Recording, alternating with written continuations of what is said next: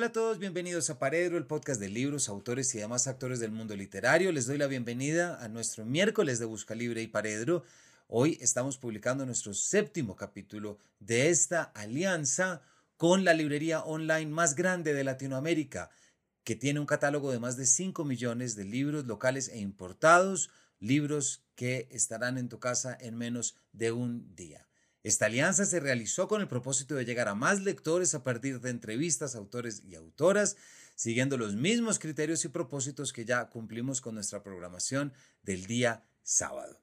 El día de hoy les damos la bienvenida a un capítulo con Agustina Basterrica, autora argentina, de una novela publicada por Alfaguara que se llama Cadáver Exquisito. Y yo quiero contarles que hace mucho una novela no me impactaba tanto y no me ponía a pensar tanto en tantas cosas de nuestra sociedad, en tantas prácticas, costumbres y por supuesto alimentaciones.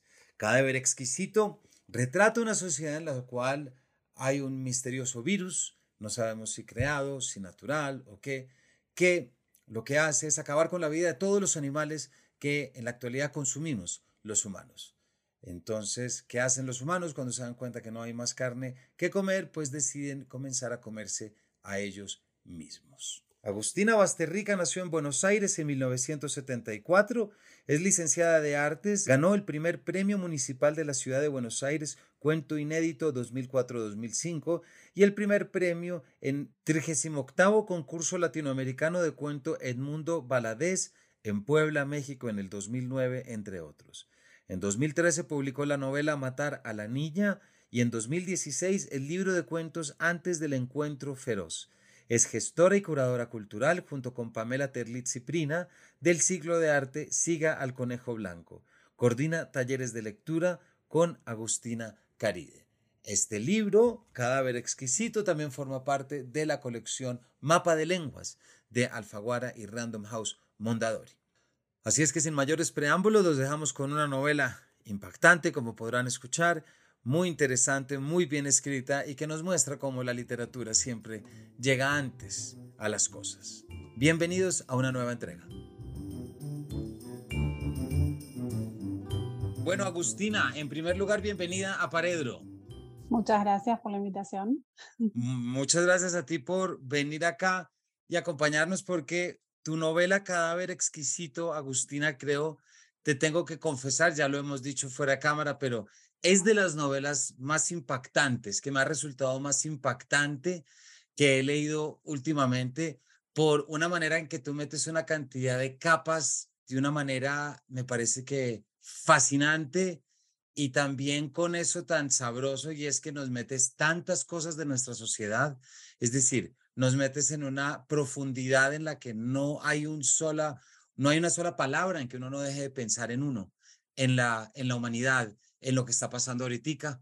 Entonces, eh, muchísimas gracias. Eh, estoy muy emocionado por todo lo que vamos a charlar. Estuvimos charlando hace poquito en el Festival Mapa de Lenguas, pero esto tocaba hablarlo en un capítulo solo. Así que bienvenida. Ah, bueno, muchas gracias. Y me encanta escucharte ahorita.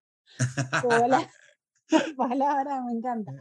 Eh, un placer y me encanta que, que, hayas visto eso en la novela, ¿no? Como las distintas capas eh, de interpretaciones que me parece importante que estén en un libro, o a mí me interesa por lo menos trabajarlas. Si te parece, Agustina, voy a dar un pedacito del argumento para que tú nos cuentes después lo que quieras y conectamos. Pero me interesa mucho que la audiencia desde ya se dé cuenta de a qué nos referimos. Dale. De repente hay un misterioso virus, no se sabe quién, de dónde viene, no se sabe qué es, no se sabe si es producido o no, pero este virus de repente lo que hace es que no ataca a los humanos o los ataca por el lado, digámoslo de, alguna manera, sino que lo que hace este virus es que le da muerte prácticamente a todos los animales de los cuales consumimos carne, es decir, lo bovino, vacas, eh, corderos, ovejas, pollos. Y queda ese momento en el que los humanos no tienen qué carne comer. Y ahí es donde toman una decisión. Y me gustaría dejar la respuesta a ti y que nos cuentes en qué momento se te ocurre que tomen esa decisión y cuéntanos cuál es. Dale. Igual yo siempre aclaro que el virus de la novela es un supuesto virus porque está cuestionado la novela. No se sabe si es real o no, y es el lector el que tiene que decidir si es real o no, ¿no? Porque también me gusta trabajar con esa ambivalencia. Em, bueno, y a partir de este virus se legitima el canibalismo. O sea, se empiezan a faenar humanos en frigoríficos y se empieza a consumir esa, esa carne. Y el protagonista, Marcos Tejo, trabaja en un frigorífico donde se faenan humanos y eh, va al criadero, donde se crían humanos comestibles, y el dueño del criadero le regala una hembra para que faene o para que críe. Eh, en Argentina es muy común que te regalen, no sé, un ternero, ¿no? Eh, para que, no sé, lo mates y hagas un asado o lo tengas ahí lo querés. Entonces esto replica un poco eso y ahí empieza la novela, o sea, es el protagonista que tiene una mujer desnuda en su galpón.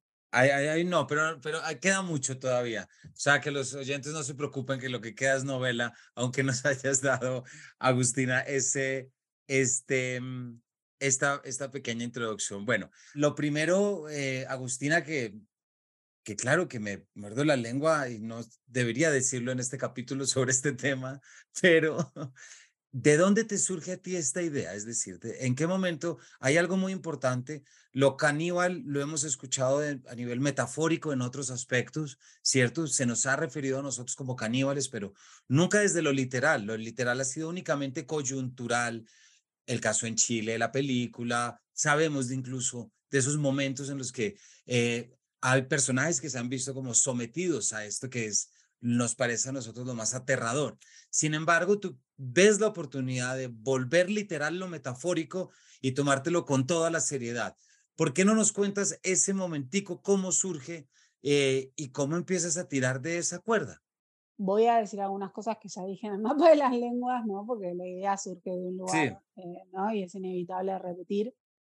Pero yo la novela se la dediqué a mi hermano, Gonzalo, eh, Rica, que es chef. Yo tengo muy buena relación con, con mis hermanos. De hecho, ahora en este momento estoy, como te comentaba, en la casa de mi hermana, en Brasil. Son los tres, somos cuatro hermanos, somos todos muy lectores, pero Gonzalo lee cosas que yo nunca leería. Y mira que leo permanentemente, ¿eh? pero él lee mm, sobre temas que, que, bueno, que descubre, que va descubriendo. O sea, hace un tiempo me contó que leyó un libro sobre cómo los impuestos influyen influyeron en la vida de la gente, ¿no? Concretamente, había un impuesto en Rusia a la barba, entonces los que querían usar barba se tenían que poner un cartel, o, la gente, bueno, trataba de no usar barba para que no le cobren impuesto, o había un impuesto, creo que en Reino Unido, a las ventanas. Entonces, cuantas más ventanas tuvieses en tu casa, más tenías que pagar, y eso generó un montón de enfermedades porque no se airaban los espacios. Bueno, entonces es una persona que lee diversidad de cosas y en ese momento él estaba leyendo sobre lo que es la alimentación consciente, que es, bueno, esto, tener conciencia de que no es lo mismo comer que alimentarse, ¿no? Creo que Heráclito decía que, el alimento tiene que volverse tu medicina, ¿no? Y si vos comes comida, no sé, rápida, fast food todo el tiempo, y eso va a ir erosionando tu salud con los años.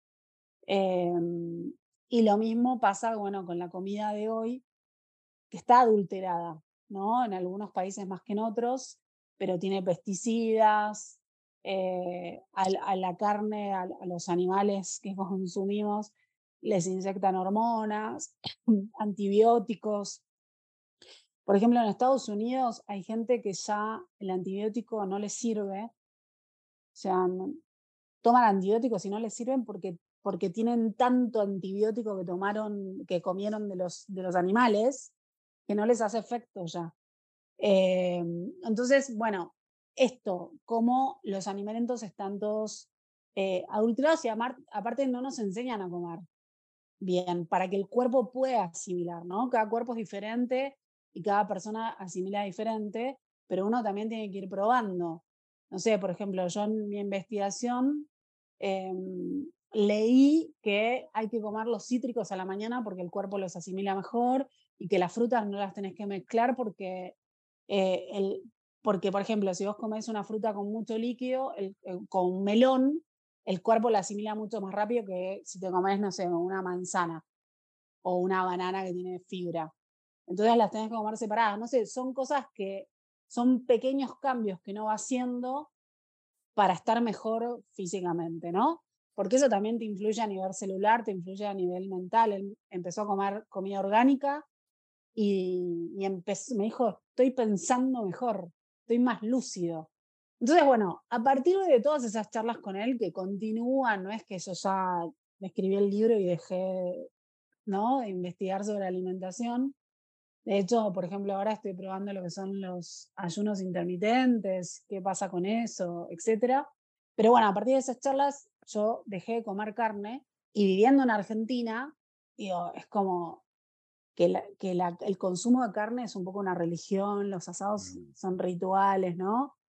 Eh, cada vez hay más opciones veganas y vegetarianas, hay cada vez más conciencia, pero, pero todavía hay muchas reacciones negativas eh, cuando vos decís que, que, no comes carne. Me ha pasado de ir asados con mi comida vegetariana para no molestar, porque aparte sos una molestia, ¿no? Desde ya, de base con mi comidita de vegetariana para no molestar y que los carnívoros se comieran mi comida, era como, dale, tenés toda la carne ahí para comer. Pero hay como una reacción, em, o sea, si vos decís, dejo de comer frutas, a nadie le interesa, pero dejás de comer carne y siempre hay algún tipo de reacción. Como que es una postura, ¿no? Eh, política, no partidaria, sino política. Estás, bueno, de alguna manera diciendo algo con eso. Entonces, bueno, a partir de eso yo desnaturalicé el consumo de carne y lo que, lo que para mí antes era un bife pasó a ser un cadáver. Entonces pasé por una carnicería, las miles de carnicerías que hay en Buenos Aires, y lo que vi fueron cadáveres colgando. Y, y dije, bueno, pero nosotros somos carne, ¿o no? Somos animales. Podríamos estar ahí colgados, perfectamente. Entonces ahí se me ocurrió la idea de la novela, pero no tenía la historia de Marcos. Entonces, hasta que se me ocurrió la historia de Marcos, estuve investigando seis meses sobre canibalismo, sobre los derechos de los animales no humanos y sobre eh, cómo funcionan los frigoríficos. Eh, obsesivamente, porque soy obsesiva. Y con esa base me senté a escribir la novela.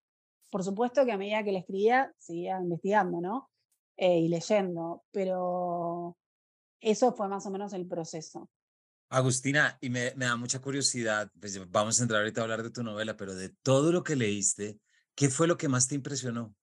Un montón de cosas. Eh, leí una tesis doctoral de un colombiano, se llama Chaparro, de apellido. La tesis se llama mm, Pensar caníbal.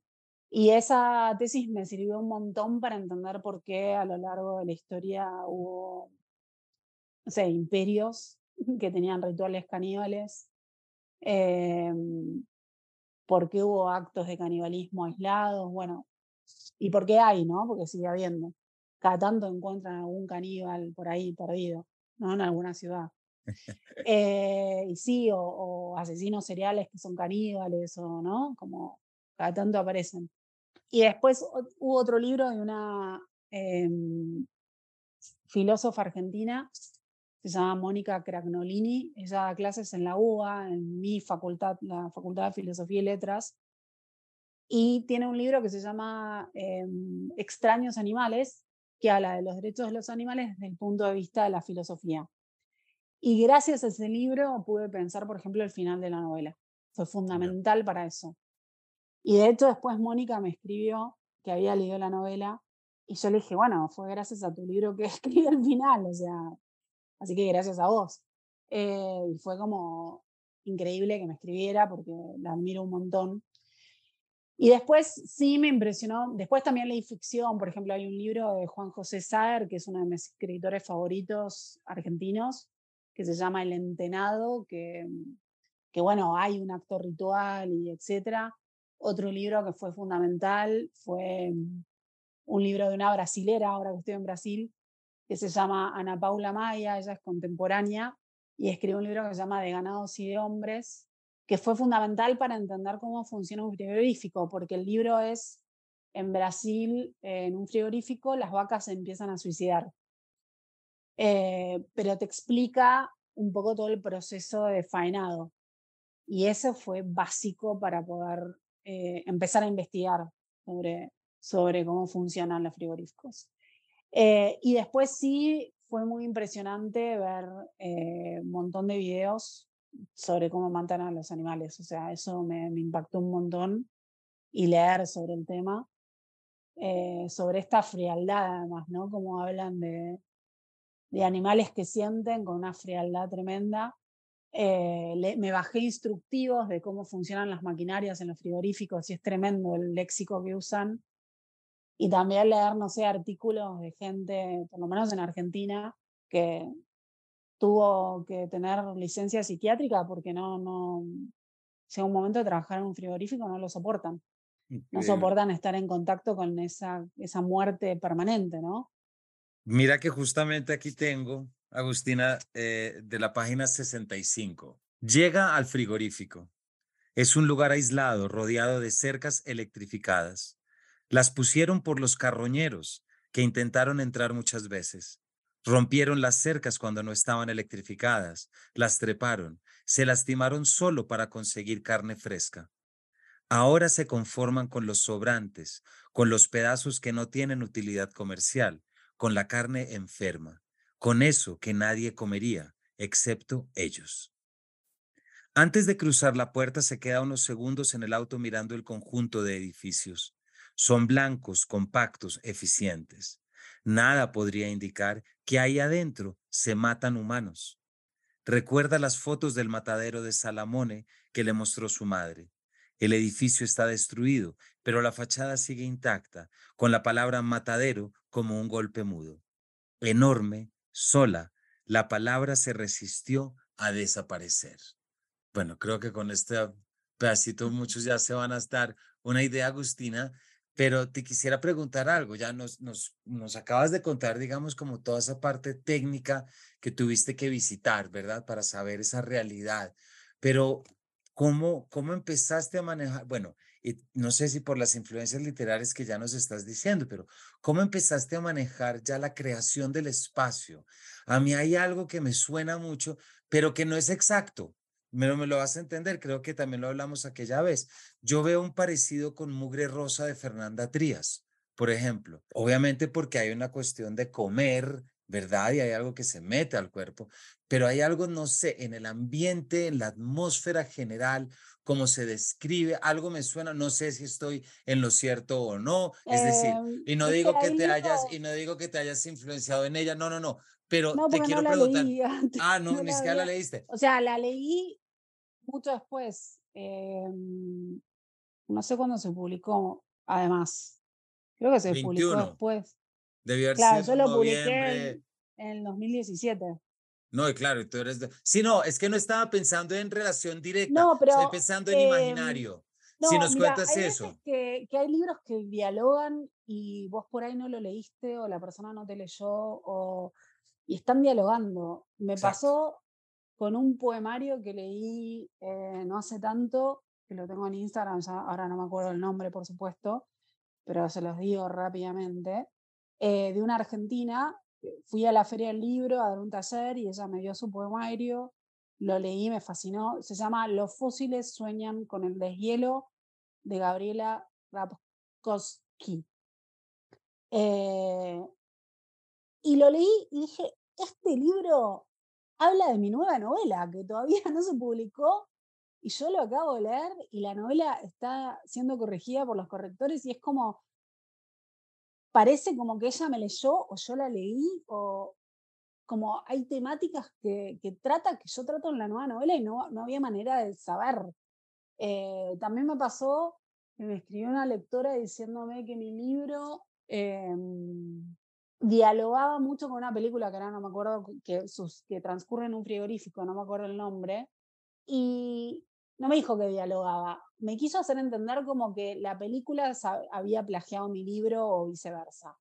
Y no había manera, porque la película se había eh, hecho, no me acuerdo si en Finlandia o en un país que era imposible verla, sino, digamos, y se había em, como presentado al mismo tiempo que yo estaba publicando mi libro, ¿no? Entonces, eh, no sé, a veces pasan esas cosas, que hay gente que está tratando los mismos temas, ¿no? Que captan el aire y que por ahí se publica. Mirá lo que pasó con la película mm, Los Otros y la película Sexto Sentido.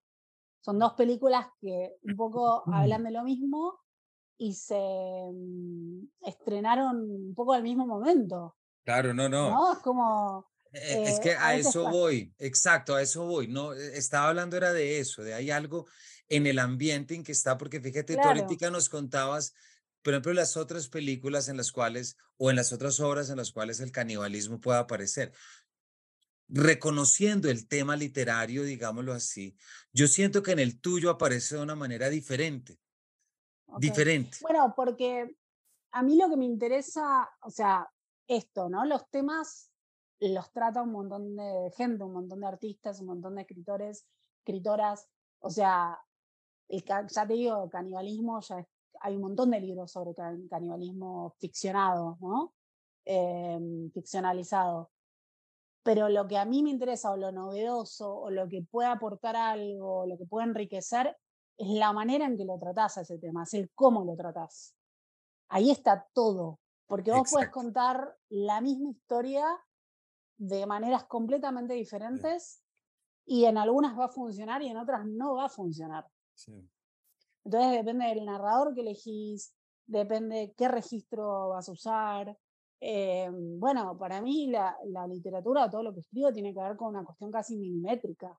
Claro. Eh, de que no es lo mismo poner una palabra que la otra. Sí. ¿No? Eh, entonces eso intenté trabajarlo en cada exquisito. Por supuesto, eh, para mí siempre es un borrador un libro porque siempre lo quiero corregir.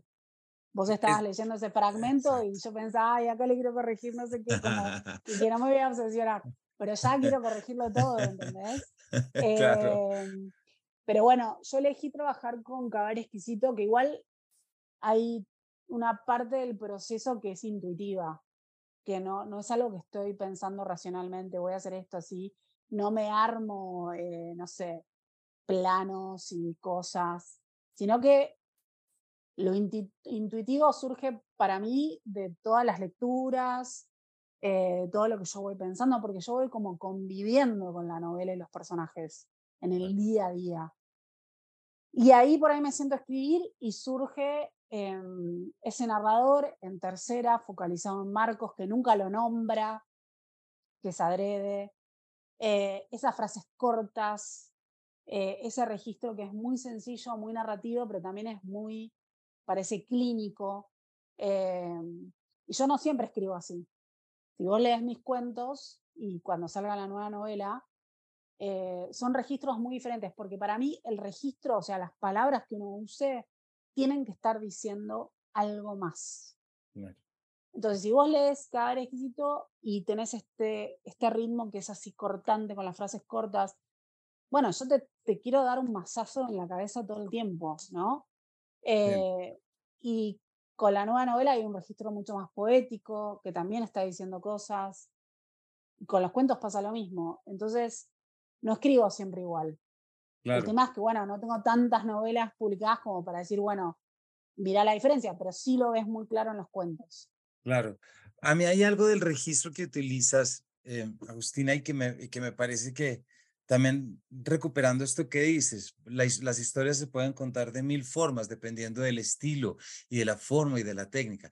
Pero es que con tu novela me pasó una cosa y te la quiero preguntar y es que normalmente, normalmente cuando uno tiene el tema del canibalismo y se lo puede, y, lo puede pensar, digámoslo, me parece, no sé, te lo, te lo comparto a ver cómo te suena, me parece que muchas veces está debajo eh, una, un condicional de hasta dónde podríamos llegar. Es decir, ese momento en el que nos veamos envuelto en. Entonces pienso, por ejemplo, en las aventuras de Arthur Gordon Pym, de Edgar Allan Poe, por poner uno.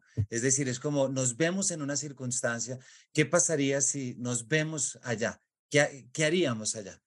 Pero a mí lo que me pasó con tu novela es que no es pensar en qué haríamos si llegáramos allá, sino a qué hemos llegado ya en la actualidad. ¿sí? Entonces ahí hay una diferencia por lo que no puedo leer tu novela como la leería en, de otra manera el trabajo con el canibalismo, porque es que hay algo, y también yo te lo comentaba, pero pues no importa, hay algo que a mí me sorprendió mucho y que me puso a pensar mucho en lo humano en tu novela. Y es que, listo, se acabó la carne animal, no hay más.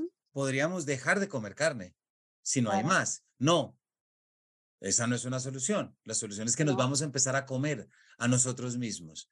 Y esto también lo mencionábamos, pero hay un tema de extractivismo que me parece y de agotamiento que me retumba siempre que leo en la novela. Entonces, como un poquito para cerrar este comentario, Agustina, eh, cuando tú terminaste de leer tu novela, ¿qué impresión tenías de lo humano? ¿Con que quedaste con algo nuevo que no supieras antes?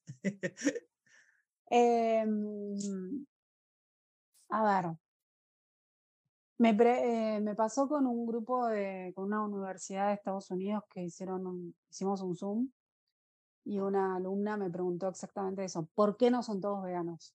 Y yo le contesté, bueno, ¿por qué eh, la trata de personas sigue siendo el, el tercer negocio más rentable del mundo? Porque la humanidad no va hacia el bien toda junta en bloque y deciden, ¿no? Por ejemplo, no destruir el planeta. No. Hay intereses y, hay gente con poder, con intereses, y va a tratar de imponer su interés. ¿Por qué vivimos en el patriarcado? si te lo pones a pensar es una locura. Porque hay gente que, que le parece que, que es así y que está bien y que siguen perpetuando el sistema.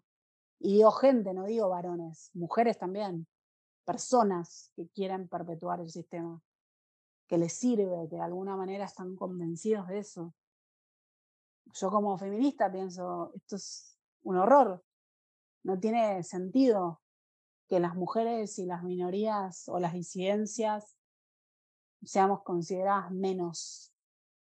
Digamos, es una locura si te pones a pensar. O el racismo, es una locura si te pones a pensar que haya gente que se la discrimine por el color de piel. Pero bueno, sigue pasando. Siglo XXIII sigue pasando. Eh, siguen matando a mujeres, las siguen violando. Y bueno, ¿y por qué no estamos yendo al camino de la no violencia y la paz eterna? Porque es parte de la condición humana.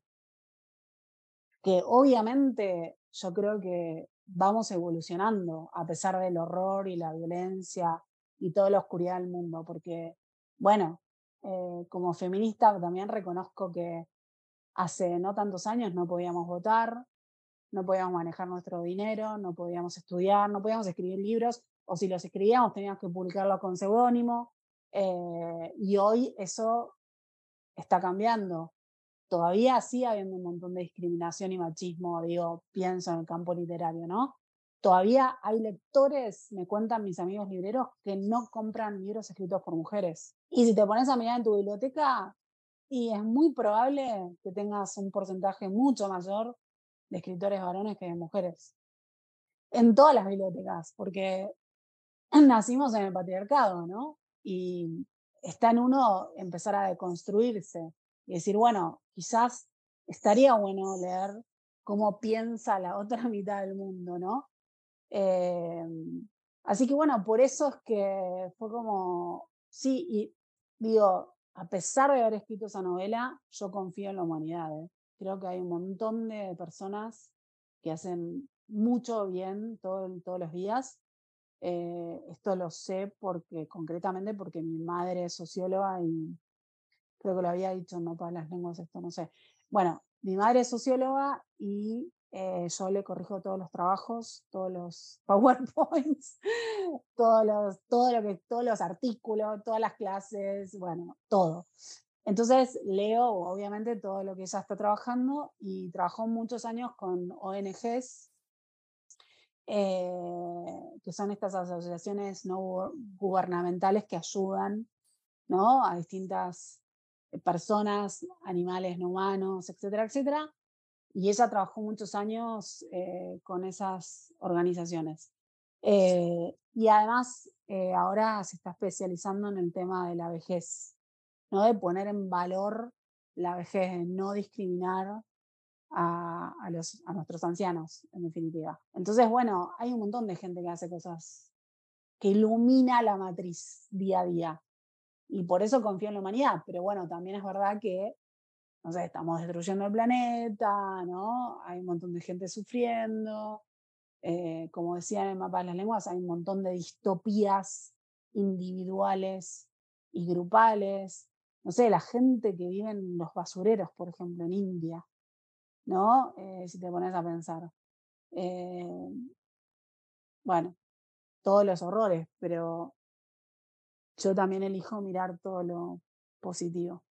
Em, Agustina, nos decías ahorita al inicio de cómo precisamente escribes esta, este libro y, y eres de un país en el que el asado, como dices, tiene una religión. Y esto supone, a mí me intento traer un poquito de lo que estoy proponiendo de lo que fue mi experiencia. Mi experiencia leyendo tu novela es que es, de repente te das cuenta de, la, de una cantidad de cosas por mejorar, nociones, percepciones, que es cuando este momento tiene estas novelas que nos hace caer en cuenta de ciertos elementos humanos, es decir, de lo que hemos decidido como sociedad, de lo que hemos decidido como orden. ¿Cómo ha sido la lectura de tu novela en Argentina? ¿Cómo te ha ido? ¿Ha sido sorprendente? Eh, no digo, y eso es muy importante que el oyente lo entienda, tú no escribiste esa novela con el propósito que la gente deje de comer carne. Y eso dejémoslo tan, tan, digámoslo, tan duro eh, como es posible. No, pero mm. igual llega en un país en el que la gente come em, carne. Y no que mi pregunta sea que entonces el lector ideal sea que vamos a dar de comer carne. No, pero lo que quiero es que nos cuentes cómo es ese aterrizaje en la realidad. Sí, está bueno que lo aclares porque sí, yo no, no me interesa escribir panfletos. Eh, para mí la literatura no tiene que ser panfletaria, no tiene que ser moralista. A veces me preguntan cuál es el mensaje de tu novela. No, no hay mensaje, es, bueno, eh, me interesa que se abran puertas de reflexión, preguntas, discusiones. Em, obviamente yo vuelco en la novela todo aquello que, que pienso, ¿no? Pero intento no ser panfletaria. Y en Argentina fue espectacular porque mm, lo que más orgullo me da es que se da en muchas escuelas, muchas. Yo ya fui a hablar entre ir en persona y hablar en, por Zoom con casi 70 escuelas. Eh, y no discrimino, no es que voy a las escuelas con recursos privadas, voy a todo tipo de escuela. Escuelas en barrios carenciados, eh, escuelas en countries, eh, escuelas en todas partes, eh, porque me interesa, bueno, esto, tener contacto con adolescentes. Yo cuando fui al colegio, fue un colegio de monjas, imagínate que no solo jamás hablamos con un escritor, menos con una escritora, no se hablaba de feminismo, olvídate, y me parece que a mí me hubiese encantado por poder tener en contacto con algún escritor, escritora, ¿no? Y además es mi manera de, mm, de devolver un poco la educación que tuve gracias a la UBA. En Argentina la educación es gratuita. Mi universidad, la universidad que ya nombré, la de Filosofía y Letras, la Universidad de Buenos Aires, es una de las mejores y es gratuita y es como, bueno, mi manera de volver a, no sé, a la sociedad, ¿no? Em, entonces, bueno, siempre es mi prioridad. De hecho, hoy contesté un mail de una profesora que me pedía hablar de la novela, que ellos están en Salta, que es una provincia que está al norte de Argentina, y hacer un Zoom con, con los alumnos y alumnas. ¿Y cómo lo están leyendo los alumnos, Agustina? Perdón, te, me meto, ¿cómo lo leen? ¿Qué te comentan? ¿Cómo es? Eh, se fascinan porque me pasó en muchas escuelas que los profesores, profesoras me decían, este alumno, por ejemplo, no hay manera que lea un libro. Y tu libro lo leyó entero. O, em, ¿sabes qué? Acá en Brasil también, eh, porque la semana pasada, como te comentaba, fui a, me invitaron los editores de Dark Side, que es mi editorial acá, hicimos presentaciones, firmé libros, etc. Y fui a hablar a una escuela donde les enseñan español, ¿no? La escuela Miguel Cervantes. 250 alumnos eran. Y hubo una profesora que me dijo que ella les dio para leer el libro y que tenían que leer como tantos capítulos por semana. Y hubo alumnos que lo terminaron entero en la primera semana. Y ella me decía, esto no pasa, no pasa con ningún libro, no pasa. otra cosa que, pasa, que me pasó en Argentina, que bueno, y en distintos países, porque me, escriben lectores de distintos países y eh, hace poco me mandó una persona que hizo su tesis de licenciatura analizando cada exquisito. Eh, varios hacen trabajos ¿no? de, licenciatura o, en la escuela misma, distintos trabajos que me han mandado que han hecho alumnos. Hace poco una, profesora me mandó un juego que había hecho con cada exquisito, un juego con dados y que los alumnos iban jugando. Después, antes de viajar acá a Brasil, fui a hablar a una escuela técnica. O sea, los alumnos, alumnas aprenden a hacer, no sé, motores de autos. ¿No? Escuela técnica. Pues ¿cómo es posible que lean literatura? O sea, ¿cuál es el interés? Y tienen una profesora, por eso yo los admiro tanto y por eso también voy, eh, porque es una manera también de ayudar a ellos un poquito, ¿no? Mínimamente. La profesora les daba para leer cosas increíbles eh, y me hicieron, hicieron juegos, hicieron un juego de preguntas y respuestas en las cuales yo salí tercera, malísimo.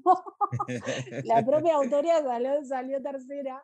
Em, me hicieron un montón de preguntas. Depende mucho también del análisis de cada profesor o profesora, ¿eh? cómo, cómo lo trabajan el libro. Pero salen preguntas increíbles. Nada, son experiencias alucinantes. O sea, casi el 99% fueron experiencias increíbles por ahí una que otra no estuvo tan buena, pero, pero son increíbles. Agustina, ya, bueno, el tiempo se nos empieza a acabar, pero hay algo que me gustaría preguntarte y es que me parece que es muy difícil no quedar, eh, y esto pues me, lo vas a oír y la audiencia va a decir mucho exagerado, pero me parece muy difícil no quedar impactado con tu novela. Me parece muy difícil y lo digo como lector, no, no, lo, no lo pontifico y no lo, pero me parece y creo que con los ejemplos que nos estás dando de los alumnos y de las escuelas, me parece que estás dando un poquito la razón a la novela. Es decir, ¿por qué? Porque es un tema con el que uno se relaciona, porque ha visto, porque lo tiene al frente y además es un estilo, como nos dices, eh, que atrapa. Pero me intriga preguntarte una cosa. Si tú miras esta experiencia desde afuera, igual como autora, pero también como lectora y como persona, digámoslo así, ¿Qué crees tú que estás diciendo que todo el mundo está presto a escuchar? Mira, esto lo dijo mi editora de Alfaguara, que se llama Julieta Goodman, y me parece que resume bastante bien lo que pasa con este libro, que es un libro que quema. La gente lo lee, siente cosas, en el cuerpo hay gente que tuvo náuseas, hay gente que tuvo vómitos, hay gente que tuvo pesadillas, gente que devolvió el libro en las librerías indignada, eh, indignada, que eso también es una reacción positiva, porque si un libro te genera todo eso, es que bueno, ¿no? Hay gente que lo deja de leer, pero no lo, no lo puede dejar de leer. O sea, lo deja un rato de leer, pero no sigue leyendo, porque quiere saber el final. Y cuando lo terminan, necesitan hablarlo con otra persona. Entonces lo regalan, lo prestan. Y, y pasa mucho que lectores me dicen, tu libro lo recomiendo todo el tiempo, porque no falla, porque y me pasó en una feria que fui a hablar en la feria de Seiza, que se me acercó una familia, que el más chico había leído el libro, se lo había pasado al más grande, ah, más grande a la madre, la madre al padre, ¿no? Como todos lo habían leído y no es la primera vez que pasa eso. También me escribió al principio, cuando salió publicado el libro, un chico que me dijo lo mismo. Eh, yo se lo pasé a mi hermano, se lo pasé a mi padre y los tres hablamos del libro en la cena familiar y fue como, wow, ¿no? Entonces creo que es un libro que, que es muy fácil de leer, entonces la gente que no es lectora y no tiene el hábito de lectura lo lee eh, rápidamente, que engancha, esto es lo que me dicen los lectores, ¿eh? que engancha y que toca uno de los tabúes más grandes del ser humano, que es, bueno, no, no querés que te coman, básicamente, ¿no? Eh, y como todo tabú genera rechazo y atracción. Y, bueno, y creo que por todo eso pasa todo lo que pasa con este libro, que se tradujo a 25 idiomas, que, no sé, acá en Brasil es bestseller, en, en Estados Unidos es bestseller, en República Checa bestseller, Turquía bestseller, o sea, sí, tiene como yo intenté trabajar con estas capas de lectura. Eh, por supuesto, como te dije antes, ahora lo, pues lo tengo que releer por partes, porque me piden y uy, acá tengo que corregir todo esto. Pero bueno, ya está. y además no lo hemos mencionado, Premio Clarín de Novela 2017, ¿cierto, Agustina? Que también eso lo, lo pone en una circunstancia especial y bueno, creo que con esto que nos cuentas, me parece ya muy difícil que nuestra audiencia no aproveche ya nuestro miércoles de Busca Libre y Paredro porque creo que el final que has dado muestra muy bien todo lo que uno siente cuando se pone de frente con cosas de su propia sociedad que a veces no ha visto desde esa perspectiva, que no ha coloreado con el color que tú coloreas y que no le pone las palabras que tú le pones. Eh, y también es sorprendente, la literatura siempre llega antes a nuestras percepciones y nadie, y la gente no es lectora sino hasta que llega algo que lo sacude. Y, y creo que el ejemplo que pones es que este es un libro para convertir lectores, porque es muy difícil que no haya en verdad algo, un tema tan bien manejado, pero vuelvo de nuevo a esa capacidad que tienes en esta novela, Agustina Cadáver Exquisito, de generar tantas capas en una misma cebolla que es el humano, eh, porque el lector va a ver cuando arranque a leer esto es que todo le suena y todo lo cuestiona. Sí, sí, hubo gente que empezó a leerlo y se horrorizó y después dijo, ah, a ver, ¿cómo sería probar carne? O sea, se, se ponen como ya naturalizan y se ponen a pensar, bueno, ¿yo sería la comida o sería el que come? Como... Sí, y también pasaron cosas muy hermosas como unos alumnos, me escribió un alumno diciéndome que mm, había entrado a una escuela nueva y que lo habían puesto en un grupo de lectura para leer cadáver exquisito y analizarlo. Y ahí se enamoró de otra compañera y, bueno, y entonces vinieron a mi casa que yo le firme el 14 de febrero, el Día de los Enamorados, vinieron los dos y fue como muy hermoso eso. Bueno, eso es una historia muy bonita, que la novela haya unido el, el amor de esa forma. Agustina, pues se nos acabó el tiempo. Para nuestra audiencia hemos estado hablando de Cadáver Exquisito de Agustina Basterrica, Premio Clarín de Novela 2017, pero publicado por Alfaguara. Y también, no solamente publicado en Alfaguara en el 2018, 2020 es la última edición que yo tengo aquí en Colombia, pero también forma parte de la conexión Mapa de Lenguas, que fue donde ya Agustina nos habíamos conocido y donde estuvimos eh, charlando sobre una novela que creo que es muy difícil que quienes nos escuchan no están pensando desde allá, ¿cómo será esa? ¿Cómo será leer algo así? Y créanme que no se están equivocando con la pregunta y mucho menos con imaginarse ese horizonte de expectativas que les traerá. Así que, Agustina, muchísimas gracias por acompañarnos y por contarnos. Un placer, muchas gracias a vos y a las y los lectores. Si la van a leer, léanla en ayunas. Sugiero que hagan eso. y una portada que bueno, bueno, y eso que no hemos hablado del final, entonces queda todavía mucho material para que el que vaya a entrar, créame que aquí no se ha agotado. Cadáver exquisito de Agustina Basterrica para que se metan a Busca Libre, aprovechando nuestro miércoles de Busca Libre y Paredro y tengan una lectura que créanme que va a ser inolvidable. Así que Agustina, muchas gracias por acompañarnos y a todos ustedes, gracias por también por escucharnos y nos vemos en una próxima edición de este Paredro. Thank you.